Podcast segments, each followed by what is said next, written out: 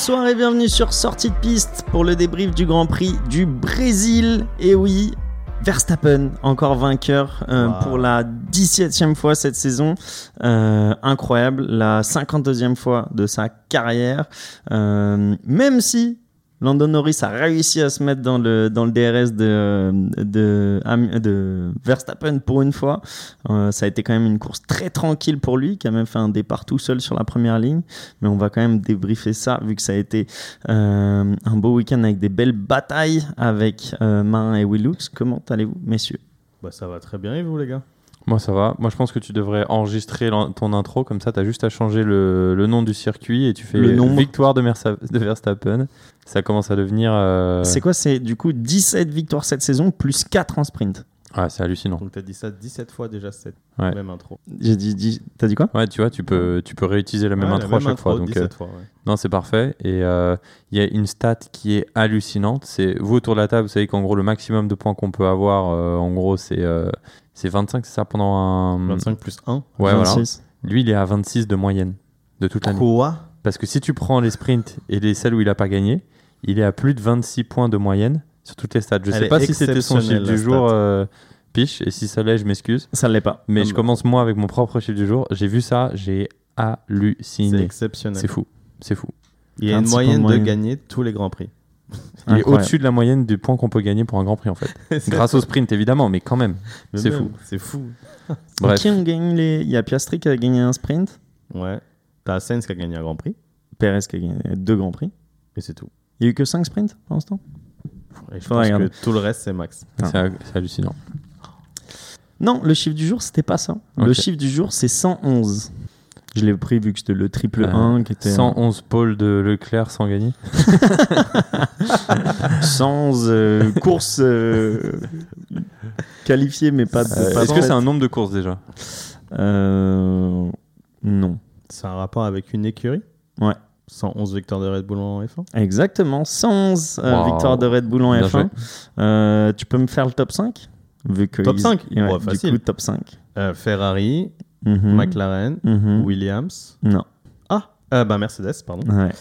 Et euh, le quatrième Williams. ouais. Et derrière, Et évidemment Red Bull. Et mes Red Bull talonnent Williams de 3 victoires, donc euh, début de l'année prochaine. Oh, je pense wow. que, que ça, va, ça va passer. Et Mercedes n'est pas loin, vu que c'est 111 pour euh, Red Bull, 114 pour Williams et 125 pour Mercedes. McLaren un peu plus loin avec 183 et Ferrari 243 victoires. C'est Hallucinant. énorme, hein. C'est hallucinant. Red Bull, ça existe depuis les années 2000, quoi. C'est hallucinant. Bah, c'est là où tu vois surtout, ouais, c'est ça, strat- la trajectoire strato- stratosphérique. J'essaye de dire des mots difficiles, j'y arrive pas. Euh, non, donc voilà pour le, le petit chiffre du jour et pour mettre en avant encore la, la performance incroyable de, de Max Verstappen cette saison, qui perd pas la motivation et qui a toujours envie de, de gagner. Et, et tant mieux pour lui, il faut lui rendre hommage pour ça. Euh, nous, messieurs, on va parler déjà du départ de la course, euh, qui a été un peu catastrophique, on va dire, avec un, un drapeau rouge dès, dès les premiers tours. Ensuite, de, de la bataille d'Alonso et Perez, euh, qui nous ont euh, bien réveillés en fin de course et qui nous ont livré un, un beau combat tous les deux. Euh, de la prestation des Mercedes aussi, des Alpines et des, des AlphaTauri qui avaient un bon rythme. On va, on va parler de tout ça et ensuite on finira avec euh, le nouveau circuit qui nous attend dans deux semaines euh, en Amérique, aux États-Unis, avec Las Vegas. Première Toi, fois. C'est vraiment, je pense, le seul mec que je connais qui dit aux États-Unis d'Amérique. Tu sais, c'est vraiment. Euh, J'ai dit États-Unis d'Amérique J'ai même pas fait attention. Je crois que j'ai dit aux Amériques. Ouais, Aux. Amériques. Mec, personne ne dit ça. Ouais, mais, j'ai- en Mais fait, j'adore, j'adore. Je voulais dire aux States et après j'ai bah non, non en français. bah, voilà. T'inquiète, je te Euh, charrie. J'adore. merci. ça. Mais vas-y, bon, aux Amériques. Les Amériques. J'avoue que ça fait un peu texan en fait. Euh, le départ, messieurs, hier, euh, Leclerc qui avait fait une, euh, un, un bon week-end, euh, surtout une bonne qualif vu qu'il il s'était octroyé la, la deuxième place, la P2, euh, sur la grille de départ. Et au tour de formation, on l'a vu partir à la faute au, au- au tour, au virage numéro 6, pardon. Et euh, lui qui dit du coup que c'est à cause des hydrauliques euh, qu'il a perdu les hydrauliques et qu'il est du coup euh, parti dans, dans le mur. Il a essayé de repartir après à cause du, drapeau rouge et on a vu que c'était vraiment pas sa saison. Est-ce que c'est un problème, William, qui peut arriver sur les deux voitures ou c'est vraiment une coïncidence que ça arrive à ce moment-là pour lui ou... Bah oui, donc ouais, ça peut arriver sur les deux voitures et pas de chance. C'est juste pas de chance. Et il le dit d'ailleurs, c'est le premier mot qu'il dit à la radio, c'est on lui dit est-ce que ça va et tout, il dit ouais, et il dit mais je suis le mec le plus unlucky Ah, de oui. toute Mais la grille. sa C'est le, moins chanceux de toute la grille, c'est sa hallucinant. radio, ça faisait limite euh, mauvais film en fait. Bien sûr. Tu sais, on m'a dit, il pleurait. Non, non, non. Mais je pense quand même que indirectement, cette radio, c'est aussi pour dire à tout le monde, c'est pas de ma faute. Parce que Ouais. quand Leclerc se sort, c'est quoi la première chose qui vous vient à Tu te l'esprit on dis, s'est oh le qu'est-ce- bolos, mais moi, il a j'ai- perdu la exactement. voiture. Moi, premier On truc se que je dit me tout suis ça. dit. Et Ouais. lui, directement, il communique Oh non, j'ai pas de chance, j'ai perdu des trucs. Parce que pour que les gens comprennent que c'est pas de C'est sa pas lui. faute. Et d'ailleurs, tout de suite après, ils mettent un angle différent de la caméra. Et là, on voit en fait une grosse fumée blanche Ouais, à l'arrière de la voiture. Et donc là, on comprend qu'effectivement, c'est un problème mécanique rare, et pas lui. Et il y a eu quoi qui s'était passé? Il y a eu Monaco où il avait pas pris le départ aussi parce que la boîte de vitesse qu'ils avaient essayé de refaire après la Parce qu'il qualif. s'était tapé. Parce que là, il avait tapé. Ouais, là, le il mur avait en tapé. qualif. Ouais, Ouais. Ils avaient essayé de refaire la caisse pour le jour J, mais il avait pas pris le départ non plus. Alors que là, il était P1. Il Ouais. avait la, la C'était pas pole. cette année, c'était l'année dernière, ça. Non, Ouais, non, c'était- ouais, ouais, ouais, ouais, ouais, mais je te dis dans sa carrière. Il y avait quoi d'autre? Il y avait euh, euh, Grand Prix de France, c'était pendant la course par contre. C'était pas. Un- le Grand Prix de France, il se sort lui-même pendant la course, Ouais, effectivement. Mais tout seul, ouais. Bon, il y, en a quelques-unes euh, à noter, mais ouais, hier, moi, j'étais vraiment abasourdi quand je l'ai vu. euh, Ça- en tour de formation. Tu te souviens, moi, à qui ça me fait pire. penser Ça me fait penser à Grosjean au Singapour. En fait, tu vois, genre, euh, c'est en mode. Je dirais que cette image de Grosjean qui, qui chauffe les pneus et qui part dans le, part dans le mur à Singapour, ça, il devait être il y a Non, 5, Bakou. 6 ans. C'était à Bakou. Bakou Ouais, ouais. Où il dit Hey, Ericsson, hit us, là, etc. Ouais, ouais, bien sûr. Là, je me dis, ouais, Ouais, c'est. ou c'est- Russell, même quand il est, quoi, il est euh, dans, dans les points là, pour la première Bien fois sûr. avec sa Williams Ouais, au Imola. début. Exactement, ouais. Mais je sais pas, pour moi, ça fait. Tu vois, t'as un standing de pilote euh, qui peut pas se permettre euh, ce genre de faute. Mais après, c'est pas de sa faute. Là, Ouais. c'est du vraiment coup, pas pas de chance. C'est rare. Dans un tour de formation, en plus que ça arrive, c'est. euh, C'est vraiment. Après, euh, Vu l'endroit, vaut mieux que ça lui arrive dans un tour de formation à 80-100 km/h que euh, en course à euh, 250 ou 300. Parce que ça aurait été pu être beaucoup plus dangereux. Et même là, on voit la vitesse à laquelle il tape alors qu'il est dans le tour de formation. Euh, ça aurait pu être beaucoup plus dangereux. Mm. Mais c'est vrai que c'est- intéressant que tu mentionnes. Et au moment où on va, tu vas en parler, mais au départ, il y a eu un accident. Donc, euh, euh, tout de suite, euh, il y a eu une voiture de sécurité. En fait, il a essayé de remonter dans sa voiture. Parce que euh, depuis euh, l'accident euh, à Silverstone, donc avec Russell qui était sorti de sa voiture pour aller aider Xu, on voit tous cette image d'ailleurs de la voiture qui était est calée entre les Tech Pro et le grillage, donc il était sorti pour aller l'aider. En fait, il avait pas eu le droit de repartir, alors qu'en soi sa voiture, elle aurait pu repartir. Et donc depuis, la FIA a changé la régulation et elle dit que si le pilote arrive à premièrement redémarrer sa voiture, parce que maintenant avec le GMK, donc la, batterie qu'ils ont dedans, dit attends, j'ai dit GMK. T'as dit GMK. Ah, non, non. T'es parti sur YouTube. là. Ouais, non, trop. Euh, donc évidemment, c'était pas GMK, mais donc j'ai eu euh, K, donc c'est la, la batterie de la voiture. Et donc euh, le principe, c'est que ça te permet de, remonter, de redémarrer ta voiture. La deuxième condition pour que tu aies le droit de repartir, c'est d'arriver à refaire toute la procédure pour te sangler toi-même, euh, parce que c'est évidemment une condition de sécurité. Et quand ils sont sur la grille, c'est fait par leur ingénieur. Euh, et si tu arrives à faire ça, alors tu as le droit de repartir. Donc ça, c'est le changement de règle. Donc lui, Leclerc, il se dit drapeau rouge, il a j'ai peut-être une possibilité. Et en fait, malheureusement, je pense que soit la voiture, elle était vraiment dead et il pouvait pas repartir. Donc euh, du coup, euh, malheureusement, il est pas reparti. En tout cas, ça nous a donné euh, un départ cocasse vu que Verstappen était tout seul sur la première ligne. Euh, les Aston Martin en deuxième ligne qui ont très mal démarré, qui sont fait direct dépasser par Norris et Hamilton qui étaient en, troisième ligne. Euh, et derrière, l'incident du coup qui arrive entre Albon et les deux, et les deux As qui provoque le drapeau rouge vu que Albon est sorti et c'est Magnussen qui est Magnussen qui tape Albon, qui va taper Hülkenberg. Hülkenberg, ouais, c'est ça. Donc c'est Hülkenberg et Albon qui, euh, qui sont euh, DNF euh, dès, dès le premier tour. Euh, Il y a aussi euh, Ricardo qui se reçoit le pneumatique euh, du NAS sur le sur le l'aileron arrière.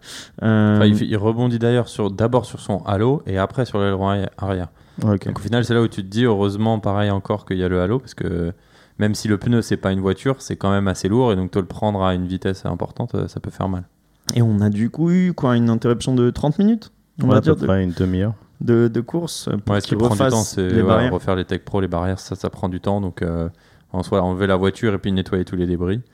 On a aussi Piastri euh, qui a eu euh, Bah, lui qui s'est pris euh, Hülkenberg. Hülkenberg, en dérapant, il tape l'arrière de Piastri. et, Dommage collatéral. Mm. En tout cas, moi, j'ai trouvé ça bizarre que les Aston, euh, elles, aient, elles aient vraiment pas de rythme au départ. Je sais pas si c'est euh, du patinage ou si euh, je me suis un Ouais, peu on le voit patiner en fait. On le voit patiner. Et Les après, euh, bah, en tout cas, là, dans la board de Stroll, tu vois vraiment qu'il est en retard. Et donc, du coup, il essaye de compenser le fait qu'il est en retard dans son temps de réaction par du patinage, donc en voulant mettre en trop de gaz. Et à partir de là, bah, tu, vous savez à quoi ça joue, les margines. euh, même si tu reprends derrière, au final, euh, t'as as un Hamilton et un Norris qui t'ont dépassé. Mais Alonso, pareil, les deux ont le même mauvais départ. Ouais. Mm.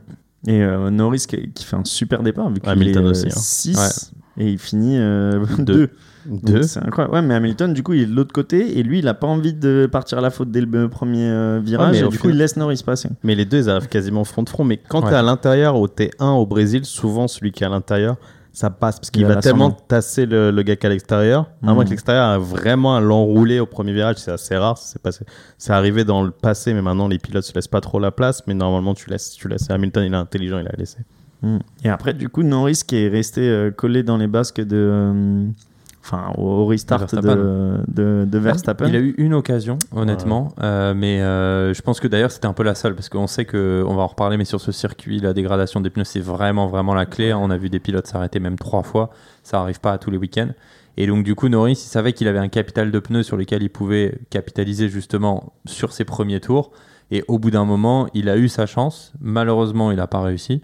Je pense aussi Verstappen évidemment a bien défendu et à partir de là, euh, il savait qu'il pouvait plus continuer d'attaquer parce que Verstappen lui il était en gestion, il n'a pas de dirty air devant lui Euh, et euh, Norris il savait qu'il mettait en danger sa deuxième place s'il continuait à attaquer. Donc malheureusement pour lui, on aurait pu voir un dépassement en piste et ça aurait été, euh, je pense, magnifique. Je dis pas qu'il l'aurait tenu jusqu'à la fin de la, la course, mais en tout cas, euh, il était pas loin. Il était pas un, un dépassement simple, mais ça aurait été tellement magnifique que ce soit Verstappen qui se fasse dépasser. Je me rappelle pas d'un Grand Prix où Verstappen se fait rattraper en piste. Parce qu'à un moment, il y a deux secondes quasiment Mm, d'écart et remonte les deux secondes. Singapour, il y a pas, il se fait pas dépasser à Singapour. Singapour, ça compte pas, il finit euh, loin. Enfin, c'est un Grand Prix où les Red Bull étaient pas là, mais à part Singapour. Un Grand Prix où il gagne Ouais. en plus. Se Non. faire remonter, tentative de dépassement sur Verstappen, c'est très rare. hein. Mm.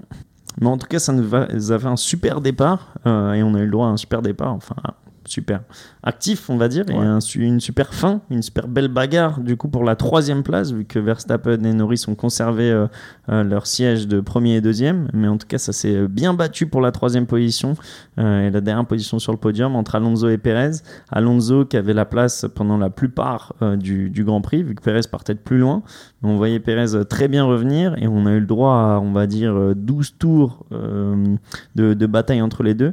Alonso qui, qui préservait très bien sa troisième place avec une trajectoire différente euh, sur le dernier virage pour bien lancer du coup la, ligne droite. Euh, C'est ça qui lui redonnait Marin du, du, peps pour, pour faire la différence? Ouais, en fait, sur ce circuit, il y a vraiment deux endroits, bah, deux endroits DRS, donc qui sont là où il y a la majorité des dépassements, et notamment cette très grande ligne droite de départ, où euh, si tu arrives à bien prendre le dernier virage, euh, à bien prendre la sortie du dernier virage, euh, d'ailleurs, il le calculait pendant le temps, il disait si tu es à 7 centièmes derrière, C'est Ah. mort, il disait 550, c'était ouais, ça. passait. En gros, euh, tu peux aller, tu peux aller, euh, tu peux aller le chercher. Et effectivement, on a vu que la majorité des dépassements en course ont eu lieu à ce premier virage-là, après cette très longue ligne droite. Et honnêtement, bah, masterclass de Alonso, moi je trouve. En fait, ça me mettait en haleine parce que tous les dépassements qu'on a vus avant, c'était ok, ils essayent un tour, deux tours, troisième, et troisième, il s'est approché assez, il a le DRS, il passe. Et donc, quand on a vu Perez faire ça pendant un, deux tours, deux tours, trois tours, on se dit ok, bah c'est bon, au prochain, il va passer parce qu'il s'est rapproché à chaque fois. Et à chaque fois, Alonso arrivait à bien défendre. Et euh, c'est marrant parce qu'on dit souvent, euh, enfin non, on dit pas souvent, mais il y a des gens qui disent que la F1 c'est scripté avec Netflix, etc. Je pense que si on avait voulu écrire un scénario, euh, c'était difficile de faire mieux. C'est-à-dire que pendant 12 tours, jusqu'à la fin, les deux mecs se tiennent la bourre et Alonso garde sa place. Au 71e, donc qui est le dernier tour, euh, 70e. Pérez le double 70e, Perez Alonso le le redouble double. 71. Et euh, voilà, c'est ça, pardon, excuse-moi. Mais donc, au, au dernier tour, il le redouble. Et donc, du coup, il reprend sa place et ça se finit à- sur la ligne d'arrivée. Donc, juste magnifique. Euh, et on est à 5 euh, centièmes, un truc comme ça ou- ouais, 5 hallucinant. ouais. Hallucinant. Moi, je voulais vous écouter plus sur la stratégie de dépassement parce que du coup, les deux zones DRS, elles s'enchaînent. Ouais. Euh, pour moi, tu vois, quand je vois ça, je me dis, je vais pas prendre le risque de dépasser au enfin, sur la première ligne droite. Je préfère rester dans les pots et d'être plus près pour la le deuxième DRS parce que je sais que derrière, du coup, j'ai plus le temps de faire la différence. Alors que si je dépasse dans la ligne droite, du coup, le deuxième prend le DRS. et j'ai une chance de me faire dépasser juste après, comme ça s'est passé au final pour, euh, pour euh, Perez au dernier tour. Bah, sur le papier, oui, tu as raison, surtout qu'il y a deux zones de détection. Parfois, tu as, une as deux zones de DRS, une seule zone de détection, donc là, ça n'a pas de sens, tu le dépasses dès que tu peux. Le souci dans le raisonnement, c'est qu'au Brésil, après les S de Senna, donc le virage 1 et 2, c'est très quand même difficile de suivre la voiture quand tu es derrière. Donc, à moins que tu sois vraiment blotti derrière les ronds arrière pour pouvoir suivre et profiter de la deuxième zone de DRS, tu vas forcément être un peu déventé. Je sais que c'est une nouvelle réglementation. Donc, on vous a expliqué en début de saison que voilà, enfin, surtout depuis l'année dernière, que ces Formule 1, c'est beaucoup plus facile de suivre. Mais si vous l'avez vu, maintenant, ça fait quelques courses qu'on reparle de Dirty Air. Maintenant, il y a eu énormément d'upgrades sur les voitures et les voitures ont recréé un peu ce phénomène de Dirty Air, beaucoup moins que la réglementation précédente. Donc, ça reste aussi assez difficile de suivre. Et tu le voyais très bien dans, le dernier, S, avant de repartir en ligne droite, tu avais des mecs qui étaient à, à chaque fois un petit peu déportés sur la droite. Et donc, c'est pour ça qu'Alonso aussi arrivait à garder cet avantage sur la deuxième zone de DRS en mode bah, t'arriveras pas forcément à me prendre parce que là, je prends une trajectoire comme le dernier virage un tout petit peu plus large, je ressors mieux. Et même au bout de la, la deuxième zone de DRS, bah, t'arrives pas à me rattraper. C'est ça qu'a très bien fait euh, Alonso. Donc Mhm. Perez, lui, essayait vraiment de le doubler aussitôt que possible, mais il a jamais réussi. Bon, en tout cas, super performance pour, euh, pour Alonso. On l'a vu très content sur le podium euh, parce qu'au final, les Aston ont fait un, un, très bon, un très bon week-end. Donc, ils sont qualifiés euh, 3-4. Euh, du coup, Stroll, il finit 5, 6, Ouais, P5. P5.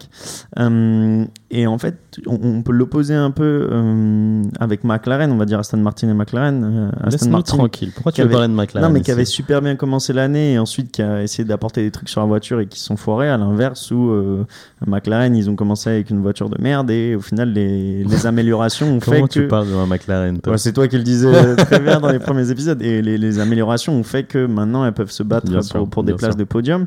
Euh, comment, Marin, on explique qu'en fin d'année, comme ça, on revoit les, les Aston Martin euh, sur le devant de la scène?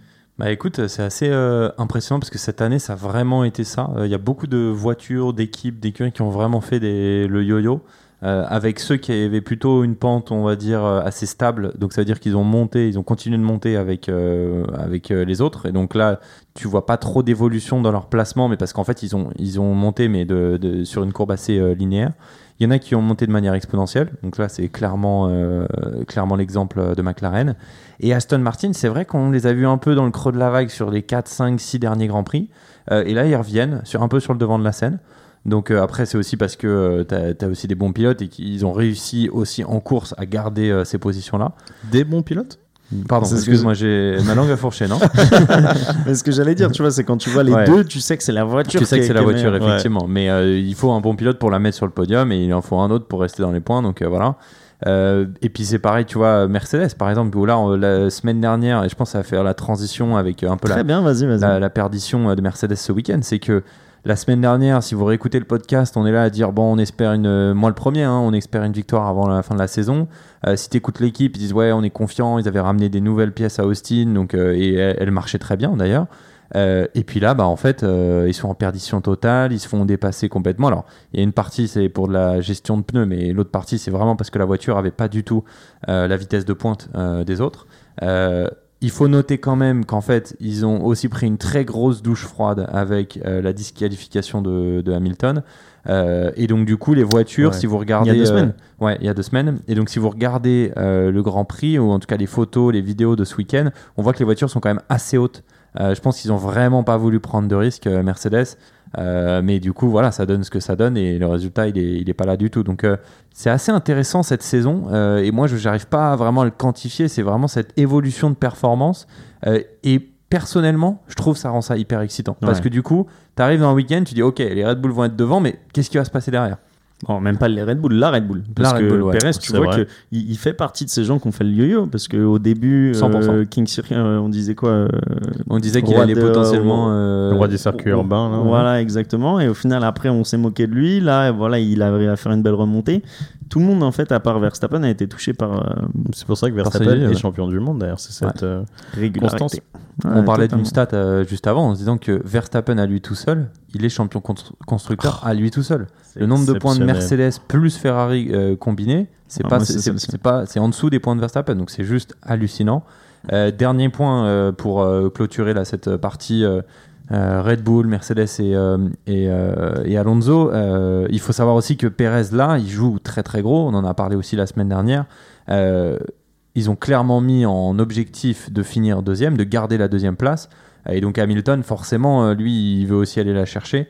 Là, ça semble compliqué. Parce Ouais, y a eu- il a pris déjà 4 points d'avance euh, lors du, euh, lors du sprint. Sprint. Euh, là, il reprend. euh, J'ai plus le chiffre en tête à la fin, de la, à la fin Euh, du week-end. Lewis qui finit donc Lewis au sprint il finit 2 et Perez il finit 3 donc la différence c'est 4 et le race résulte euh, Lewis qui finit 8ème à 4 points et 12 points donc ça fait plus Ouais, euh, 8 huit. points Ouais, donc, euh, tu vois, c'est pour moi, c'est- 12 points Plus plus on 20 approche. 32 points maintenant à moins que. Alors, c'est pas fini, parce qu'à moins que Perez se plante euh, dans les deux dernières et que Hamilton finisse sur le podium à chaque fois, il y avait toujours une chance. Mais voilà, en tout cas, on savait que là, sur cette course-là, celle de la semaine dernière, Perez, il jouait vraiment son, son siège.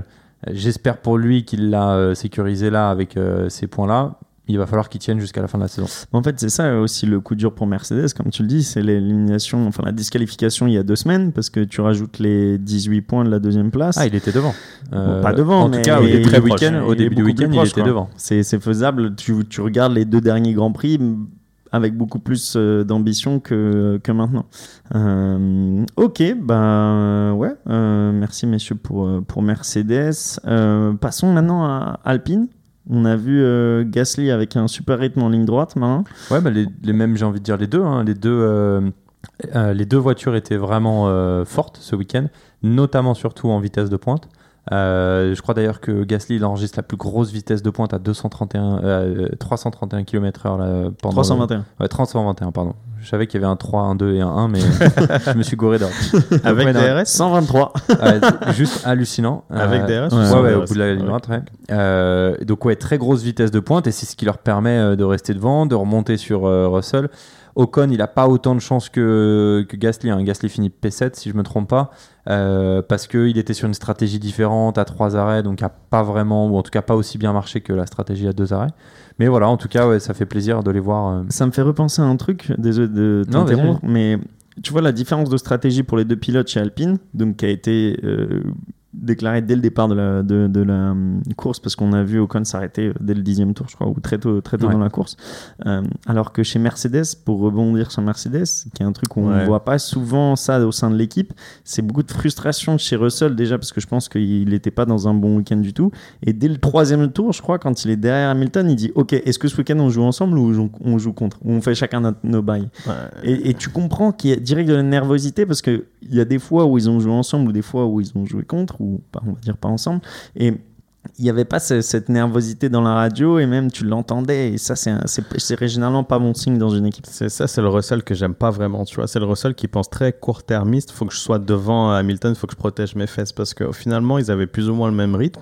Hamilton était beaucoup plus conservateur niveau pneus dans le premier et deuxième relais. Russell voulait aller beaucoup plus vite. Au final, les deux avaient pas de rythme, donc il y a plus intérêt à avoir long terme, à conserver tes pneus et essayer de défendre plus tard dans la course que vouloir aller vite et défendre court terme. Au final, à chaque fois qu'une voiture a passé Russell, elle a passé Hamilton. Donc même si Russell avait été devant Hamilton, il serait fait passer les deux. Donc en fait, Russell, cette nervosité, c'est juste de l'immaturité plus qu'autre chose. Et tu vois, tu vois que ça a évolué aussi côté Alpine parce que pour le coup, tu as Ocon qui est aussi sur une stratégie différente qui laisse passer euh, Gasly. Donc quand on voit ce qui s'est passé euh, y, il y a trois semaines, euh, Ok. tu vois Ouais, que mais les- Ocon, il laisse toujours passer euh, Gasly. hein. Ouais, mais de après, ce il ça marche récupérer. Mais bon, là, au moins, tu vois, Gasly, il valide le dépassement devant lui. Je crois qu'il va chercher Stroll, hein, si je me trompe pas, à ce moment-là de la course. Donc, euh, du coup. euh, Non, mais Gasly, il envoie un petit scud au départ. Quand Ocon le bloque un petit peu, il dit à la radio, il dit. euh, Il dit pourquoi il regarde autant dans ce Voilà, il y en a un qui regarde beaucoup dans ses rétros. Tu vois, Gasly, il y a quelque chose quand même avec lui.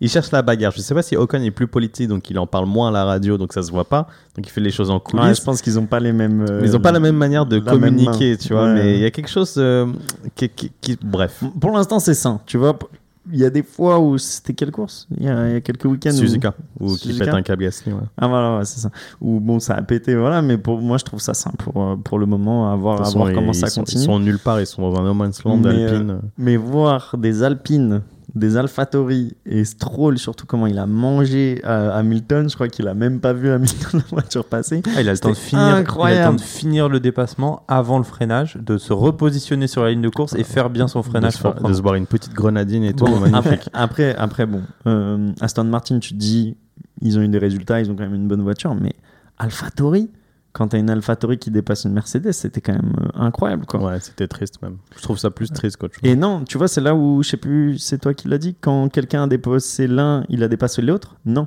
Parce que euh, Yuki Tsunoda, il dépasse pas Hamilton. Ouais, au final, bah oui, t'as raison, dans le dernier relais. Donc finalement, la vision d'Hamilton a été bonne. Attends le plus tard possible pour défendre en fin de course. Donc, ouais, bref, C'est le vieux briscard contre euh, le jeune rookie, entre guillemets, si on peut appeler ça comme ça. c'est bien dit. Euh, et euh, AlphaTauri, on sait pourquoi ils avaient un, un bon rythme ce week-end ou on n'a pas trop de. Il y avait des nouvelles pièces J'ai ou- rien vu, ça m'a surpris plus qu'autre chose. Ouais, et vu. puis je pense que Ricardo, malheureusement, on voit pas vraiment son vrai rythme vu qu'il se fait euh, prendre euh, dès le premier tour. Euh, mais on a vu le week-end dernier, il avait un bon rythme, il s'est requalifié en Q3, donc euh, honnêtement. Bah, on voit qu'il a un bien meilleur rythme que Piastri. C'est parce qu'en gros, ils font leur course à deux, quoi. Ouais, mais Piastri, il commence, il repart en médium et euh, Ricardo, il part en soft. Ok. Mais euh, je pense que c'était important hein, pour euh, Ricardo aussi de courir hier. Parce qu'on sait qu'il n'a pas eu non plus énormément de courses cette année. Et que là, d'avoir une F1 entre les mains, déjà, je pense qu'il le voit comme une chance, vu qu'il sait qu'il il a su ce que c'était de, se faire sortir. Et même pour avoir des sensations et tout, c'est bien de toujours concourir dans ces situations-là, j'imagine. À voir, à voir s'ils vont transformer euh, ces, ces bonnes euh, performances la semaine, dans deux semaines, du coup, euh, aux Amériques. Et dans 4 semaines? Ouais. 4 semaines à Abu Dhabi. Hum, bah, du coup, parlons du Grand Prix de Las Vegas. Vous avez Hum. remarqué? On n'a pas du tout parlé du sprint. Bah, Parce que le sprint. Parce que c'est nul. Non, Ouais, tu peux- tu peux changes, le dire. tu changes d'avis comme de chemise. D'habitude, tu dis non, on a kiffé. Sur Piastri, tu dit on a kiffé. Ah, bien sûr, quand c'est McLaren qui gagne, on kiffe. Comme par hasard. Alors, j'ai pas dit que le sprint on l'a kiffé, j'ai dit j'ai kiffé voir Piastri gagner. Non, le, le sprint était nul. Non, en tout cas, ce week-end, il était ravaché le sprint. Non, c'est vrai que c'est. Mais c'est pourquoi on revient sur la dégradation des pneus. C'est qu'en fait, t'as 24 tours, donc au bout de 24 heures, les pneus ils étaient déjà quasiment Ouais, euh, démontés. Donc t'as vu des mecs faire de la gestion de pneus sur un sprint. Ce qui Exactement. défait complètement le principe du sprint qui est de dire all in, on y va à fond, pas de gestion de pneus, t'as quasiment aucune essence dans le moteur, donc vas-y, euh, vas-y bourre. Exactement ça. Là, c'était pas du tout le cas. Donc, euh, je rejoins Will sur ce week-end en tout cas. C'est vrai qu'on a vu des sprints intéressants. Je dirais, je serais pas aussi de, dur que lui. Mais là, ce week-end, euh, et d'ailleurs, ils l'ont dit quand ils ont tous commencé à, s'arrêter là à 20 tours avant la fin. Ils ont dit, bah très bien. Maintenant, ils savent très bien ce qu'ils vont faire parce que c'est Ah exactement oui. ce qui s'est passé hier. Et la preuve, il y a beaucoup moins de changements de position dans les 20 derniers tours que euh, dans les 50 premiers. Ouais. Bah, même les, les espoirs de Mercedes, ils sont arrêtés au sprint parce qu'ils ont très bien, Bien vu sûr. la dégradation des Ah, pneus qui 100%. était bien plus supérieure que, que les autres écuries. Ils se sont dit c'est bon, bah, demain Mhm. on n'a rien à espérer quoi. Donc euh, Ok, donc tu la laisses tranquille, ma chemise, s'il te plaît. Euh, Las Vegas, du coup. Euh, William, on en, on en parlait un peu en off. Euh, toi, qu'est-ce que t'en penses de Ça circuit? m'excite pas du tout. Pourquoi? Que je sais pas, historiquement, les grands prix à Las, Vegas, sont ou le. Grand Prix à Las Vegas Le Grand Prix de Las Vegas. Parce que la dernière fois, tu m'avais dit euh, les casinos, t'aimais bien quand même. C'est notre secret, je veux pas donner des conversations comme ça. Et euh, non, non, le circuit, il me chauffe pas spécialement. J'ai même pas testé sur F1 2023 pour tout dire. Historiquement, les grands prix qu'on a eu à Las Vegas étaient nuls. Ce sont des parkings. Moi, j'attends rien. J'espère être surpris. Marin? Ouais, moi je peux te. Moi je suis euh, dubitatif parce que euh, c'était comme la toute première fois qu'on a eu le circuit à Jeddah. Tu vois, t'as un nouveau circuit qui vient d'être construit tout pour. Il est fini euh, deux jours avant ou il est Ouais. voire limite même pas fini. Là, c'est un peu le cas. hein. Si vous regardez un peu les réseaux sociaux, tous les gens ce qu'ils publient sur Twitter ou quoi, euh, le circuit il est en train d'être fini. Ouais. Euh, je sais que ça a créé beaucoup beaucoup de problèmes dans le voisinage. Donc, euh, on voit nous euh, Las Vegas comme un comme une destination de vacances de, ou en tout cas de de, de voyage, de séjour. Mais en fait, euh, il y a plein de gens qui y habitent et qui euh, sont vraiment vraiment vénères contre ça parce qu'évidemment, ça bloque toute la rue. C'est sur le strip. hein. donc, pour ceux qui connaissent Las Vegas, c'est vraiment la rue principale. Euh, ils ont bloqué aussi euh, sur le pont où tu as tout le monde qui prend des photos. Ils ont bloqué la vue pour pas que les gens puissent regarder gratuitement la course. Ah, j'avais pas Apparemment- entendu parler de ça.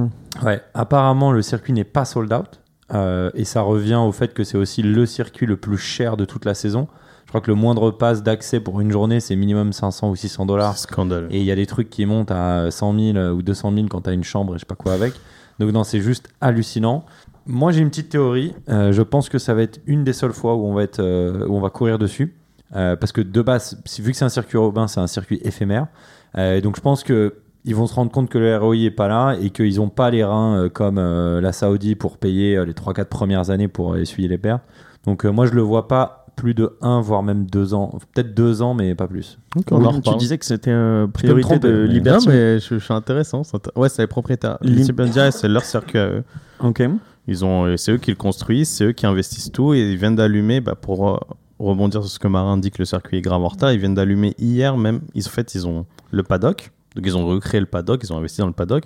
Ils ont un énorme logo F Formula One au-dessus du paddock. Il est énorme, il est, il est grave lumineux. Ils viennent de l'allumer hier, tu vois, pour dire que c'est leur circuit de Formule 1. Ok, et eux, ils ont signé un contrat d'un nombre d'années aussi. Parce que là, tu dis, ils vont peut-être faire un an ou deux, mais sais ils pas, peuvent ça, ça ne me pas- dit rien du tout, du justement. tout. Ouais, j'ai Ouais. jamais entendu. C'est pour ça euh, qu'on avait beaucoup parlé d'un one-off au début. Après, on sait voilà, que le, la popularité de la Formule 1 elle est grandissante aux États-Unis et c'est une des raisons pour ça. On a quand même trois grands prix aux US cette année, il faut se rendre compte. Euh, donc, euh, C'est beaucoup. hein. à voir. Moi, je pense que ça va être un grand prix spectacle. Ça va être un grand prix euh, où. Ouais. euh, Ah, les images vont être belles. Ah, les images vont être belles. Mais ça me ferait marrer de voir. Vous avez, je sais pas si vous avez vu le Sphere, donc c'est la nouvelle Ouais. euh, truc à Las Vegas où tu peux mettre des messages dessus. Ça va être intéressant de voir si jamais, je sais pas, ils ont mis euh, un casque de pilote ou un truc comme ça, ce serait marrant.